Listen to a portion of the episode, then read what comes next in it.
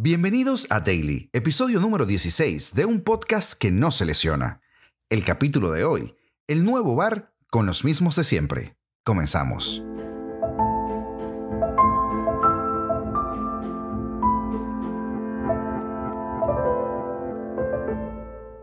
Carlos Forjane recoge para el diario AS de manera oportuna que llegó el bar explicado. El bar explicado se estrenó en el Al Ali contra el Auckland City en el Mundial de Clubes. El chino Manning expulsó a un jugador del equipo neozelandés y argumentó su decisión para todo el estadio. FIFA ensayó con el VAR en el Mundial de Clubes 2017 y en este de 2023 en Marruecos va a probar un nuevo avance en lo que sería el VAR una herramienta que esta vez no es tan revolucionaria en cuanto al juego, pero sí en cuanto al impacto social que en teoría debería tener el video arbitraje. Por primera vez los árbitros tendrán que explicar con un micrófono qué es lo que han pitado cuando acuden al bar el Al Ali y el Auckland City de ayer, arbitrado por el chino Ma Ning y video asistido por su compatriota Fu Ming, fue la experiencia piloto dentro del banco de pruebas que será esta cita mundialista en suelo marroquí. Una innovación que afectará también, por supuesto, los partidos que juegue el Madrid, tanto las semifinales como la final o el partido de tercer y cuarto puesto. El nuevo protocolo estuvo a punto de quedarse sin uso en su debut, pero en la última jugada apareció. Manning revisó en el bar una jugada de Mitchell del Auckland como último hombre y decidió que era roja directa, decisión que entonces tuvo que explicar a través de la megafonía del estadio antes de enseñarle la cartulina al defensor del equipo neozelandés. El VAR en directo es la denominación oficiosa de este invento nuevo. Fue anunciado por el presidente de la FIFA, Gianni Infantino, en su Instagram. Abro comillas. Esto es un mensaje muy importante para todos los aficionados al fútbol que quieren ver con más claridad las decisiones arbitrales. Miren con atención el Mundial de Clubes de la FIFA y verán un importante cambio en cómo los árbitros comunican las decisiones relativas al VAR, indicó Infantino. Y hasta aquí todo muy lindo. De entrada los primeros en enterarse se emocionan. Piensan que es algo como parecido a la NFL, fútbol americano para quienes no estén familiarizados con las iniciales. Y yo, pues por supuesto siempre cuestionándome todo, repito una frase que ya es casi un mantra en mi vida. No es la institución, sino quienes la manejan. Justo el primer partido del Mundial, para no hablar de los clubes, porque si empiezo a hablar de clubes, vaya tela, hubo un gran error garrafal, y del árbitro, por supuesto. Todos tenemos que acordarnos de esto. Le costó un gol a favor, le costó la apertura del juego, un dato estadístico, una marca en la historia, en fin, perjudicó a Ecuador, y había VAR de por medio. La terna arbitral se inventó un fuera de juego que nunca existió, y repito, VAR de por medio ¿Cuál es la diferencia entonces entre atracarle un gol a Ecuador y atracarle un gol a Ecuador diciendo que viste fuera de juego? Todos vimos la jugada menos ellos. Al final todo se reduce a la interpretación. No nos traguemos el cuento, que por vergüenza van a rectificar el mal proceder.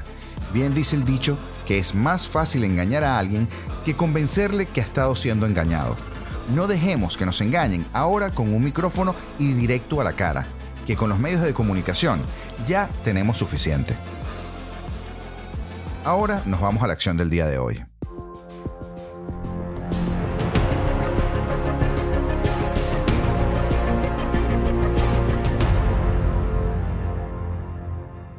Tebas versus el Fútbol Club Barcelona. Un par de noticias recientes involucran a estos dos viejos contrincantes ya, Javier Tebas y el Club Barcelona, y ambas están directamente relacionadas. La primera tiene que ver con la economía del club catalán. En la gala de la Asociación de la Prensa Deportiva de Madrid, el presidente de la liga dejó caer la cifra que el Barça tendrá de déficit para la siguiente temporada, que es de unos 200 millones de euros. Pero además, esto está relacionado con la reciente y polémica inscripción de Gaby vía justicia ordinaria. Durante esa gala, él dijo, el tema de no inscribir a Gaby tiene como consecuencia de que es una inscripción que tiene efectos la temporada que viene y no tiene efecto estos seis meses, digamos desde la finalización del mercado de invierno.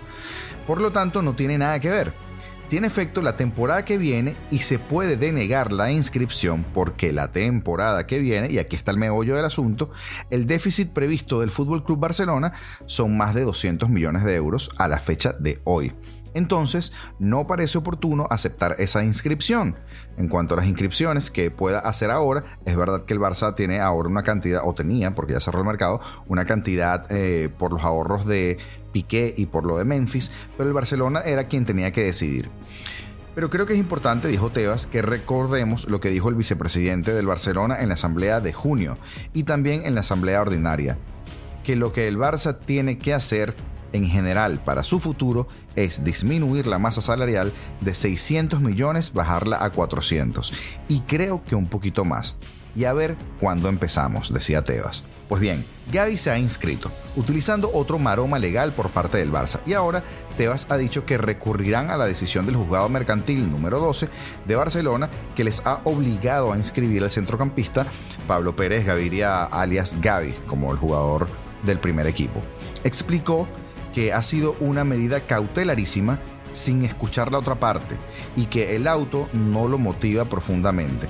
Abro comillas, ni tenemos la demanda del FC Barcelona ni nos hemos podido oponer anunció que, una vez vista en la noche de este miércoles, van a recurrir porque el club azulgrana no tiene razón.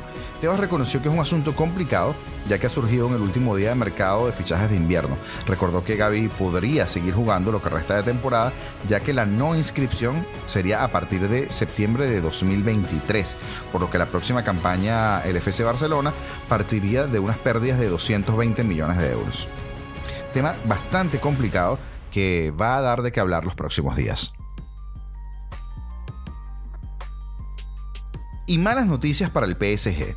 Por un lado, el Bayern da señales de vida. Gracias a Cancelo, el Bayern vuelve a la senda victoriosa. Y los parisinos, por el otro, pierden nada más y nada menos que a Kylian Mbappé, o tal parece. La lesión vino en una entrada de Leo Leroy en el carril izquierdo. El campeón mundial inmediatamente hizo una mueca llevándose la mano al muslo posterior y parecía quejarse del golpe recibido, pero no. Su rodilla izquierda en repeticiones parecía que se doblaba ligeramente. Posteriormente, el delantero parisino se tocó repetidamente la parte posterior del muslo izquierdo y estiró varias veces. Tras una o dos acciones de juego posteriores, incluido un centro desde el córner, pidió el cambio sentándose en el césped en el minuto 19 y se marchó luego. Las cámaras de Canal Plus lo pillaron en su retirada diciéndole al personal médico del PSG, abro comillas, me duele demasiado, mientras se tocaba a los isquiotibiales.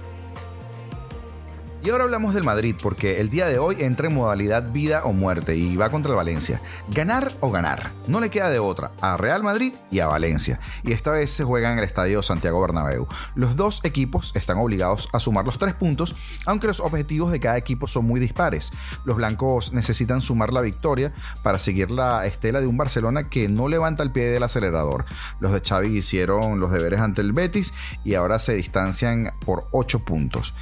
Por otro lado, el Valencia de Boro, ya que Gatuso se despidió el pasado lunes, está a un punto solamente por encima del descenso y necesita imperiosamente empezar a sumar de 3 en 3. El Real Madrid inicia ante el Valencia un maratón muy particular en el mes de febrero. Eh, recordamos hace dos capítulos que hablábamos de la tormenta perfecta acá en el podcast de Replay. Pues bien, ese que finará el próximo 3 de marzo ante el Barcelona con la disputa del clásico de ida en las semifinales de la Copa del Rey un calendario realmente endiablado que arrancará en el Santiago Bernabéu ante los valencianistas con la obligación de los tres puntos. Para este encuentro, Ancelotti recupera a Chouameni, que apunta a ser titular en el centro del campo, y a Dani Carvajal, que tiene menos opciones de partir de inicio. En principio, la defensa será la misma que se formó frente a la Real Sociedad el pasado domingo. Por lo tanto, Camavinga repetiría en el lateral izquierdo. En la medular, Cross tiene opciones de descansar, mientras que en la delantera la duda es si por la derecha formará a Rodrigo o a Valverde. Los que no podrán estar por el momento son Lucas Vázquez, Alaba y Mendy. En principio, tanto el gallego como el austriaco deberían estar disponibles para el Mundial de Clubes, mientras que el francés tiene por delante dos meses de baja, hasta que se recupere esa lesión muscular que sufrió contra el Atlético de Madrid en Copa del Rey. Ya veremos qué sucede la tarde de hoy con el Real Madrid Valencia y les recordamos que estamos en todas las redes sociales, así que puedes buscarnos para disfrutar de otro tipo de contenido que siempre también pues estamos colgando constantemente allí en esas redes. Instagram, Facebook, YouTube, TikTok, etc. Desde acá te mandamos un cálido abrazo, gracias por estar allí y ya será hasta mañana.